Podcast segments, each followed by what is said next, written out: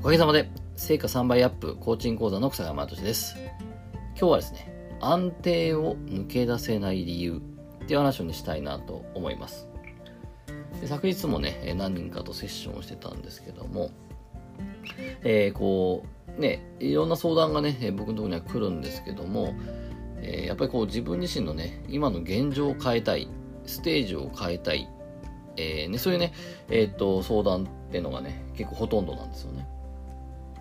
でもそんな中でも、えー、いつまでも今の現状にずっと居続けるっていうパターンの人が、えー、時々いまして、でそんな中で、えっと、いやどうして、えー、もっとステージを上げたいし、今の自分自身を変えたいって思ってんのに、えー、どうしてね、今そこに居続けるのかと。で、そうした時に、あの、まあこれね、世間一般的にはこのコンフォートゾーンっていう安心安全領域にいるっていうね、えー、ということが起こってるんですけど、でもじゃあなんで人は安心安全領域にいるのかってことで、で、これいろんなものがあると思うんですけど、その中の一つとしてね、えー、安定はダメだと。安定は、えー、良くないことだと。実はこれを持ってると、えー、安定するってことをするっていうね、っていうことがですね、えー、結構パターンとしてあるんですね。で、これは、えっと、まあ、ね、心理的、心理的思考で言えば問題解思考ってやつなんですけど、この安定はダメだって思ってると、えー、脳、脳みそってすごく単純に安定はダメって思い込みたい、思い込んでるってことは、安定はダメと言いたいから。で、安定はダメって言い続けるためには、安定がね、この安定がなかったら安定はダメって言えないじゃないですか。だから、えー、自分自身を安定させて、で、自分自身が安定があると、あ、いつも、いつもなんかなかなか変わらないでいると。安定があると。それに対して安定はダメって言えるじゃないですか、安定があると。だからこの安定を続けてしまうっていうね。こういったね、えっと、すごい単純なね、メカニズムで、実は脳って動いていて、で、それによって、えっと、冒険が大、ね、冒険とか挑戦が大事っていうのはね、全然思ってていいし、えー、それを採用してていいんだけど、でも逆一方で、そこに対して安定はダメだと。えー、そういうことを思ってると、えー、実はずっと安定にいてしまうってことが起こると。実際結構、これは僕自身もそういう体験していて、えっと、まあ、もともと僕はちっちゃい頃からね、この、えー、秘密基地作ってね、夜に、えー、小学校あれ多分1、2年生だったと思うんですけど、えー、弟と、あとは友達の池ちゃんって友達がいてですね、その人をですね、え、たぶらかしてですね、ちょっと秘密基地があって、で、それは男のロマンでですね、え、そこに夜に抜け出してって秘密基地で一泊して、朝、朝にですね、えー、こう、自分たちで作ってきたおにぎりをですね、食べながら、えー、そのね、秘密基地での、みんなで語り合うっていうのが夢だったんですね。で、そこでこう、ね、こう、それを実行さしてですね、え、見事に家から抜け出して、で、夜泊まりに行ったんですけど、えー、そしたらですね、今でも忘れませんね、あの、懐中、大人が懐中電灯をこうね、一列にこうバーって横に並べて、こう探しに来るっていうね、映像があって、結局まあ、夜に、あの、とっ捕まってですね、戻、も戻、帰らされたんですけど、で、そんなことしちゃう人間だったんで、えー、まあ本当にいろんな冒険をね、するのは大好きだったんですね。で、まあそれはそれでいいんですけど、でも、そこからまあ、えっと、その時はちょうど仙台に、宮城県の仙台にいたんですけど、そこから小学校3年、4年生の時にですね、えっと、千葉県に引っ越してきて、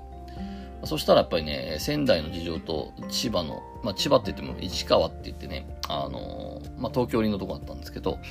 その事情はちっちゃくてですね、まあみんなこうお受験とかですね、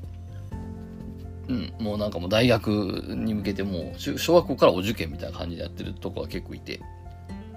多分うちの母親テンパっちゃったんでしょうね。えっと、すごい勉強しなさいってすごい言われるようになって。で、友達はピンポンって来ても、いや、勉強しなさいって言われるようになって。で、なんで勉強しなさいなのかって言ったら、やっぱりこの安定、安心っていうのはすごく大事だと。だから、えっと、定職に、定職、あの、公務員とか、えー、大企業に行って定職に就きなさいと。それが、もうね、人生にとって安心安全で大事だからってことですね、そう言われるんですよ。でも僕はもともとね、才能として冒険をするっていう才能が、えー、あった、あったんで、えー、どうしてもその価値観がわからなくて。で、ましてや今、友達と一緒にね、外に遊びに行って冒険したいのに、それを止められるってことがあって、で、そのね、勉強しなさいっていう理由がその安定、安心を大事にしなさいっていう感じで取れてたんで、もう安定安心はダメだと。安定安心は、えー、冒険の敵だと いうことを思い込んだんですね。で、そしたら、えー、ね、当然冒険も世界一周を旅をしたりとか、えー、ね、こう、ちょっと本当にこう、限界集落みたいなところに行ってね、家族で暮らして家を作ったりとかですね、えー、自分で田んぼをやったり自給自足したりとかってすごいいろんなことをやるんですけど、いろんなことやるんですけど、でも、えー、ね、安定な冒険をしたいって言ってやるのに、気がついたら安定しちゃうんですよ。気がついたらもうそこで、ね、こう、ね、世界一周も冒険したいって出たのに、えー、トルコでね、2週間沈没ってやつなんですけど、えー、心地、心地いい宿見つけたら、なそこから旅しなくなったりとか。ね、この、ね、田舎暮らしでも、こう、いろいろ、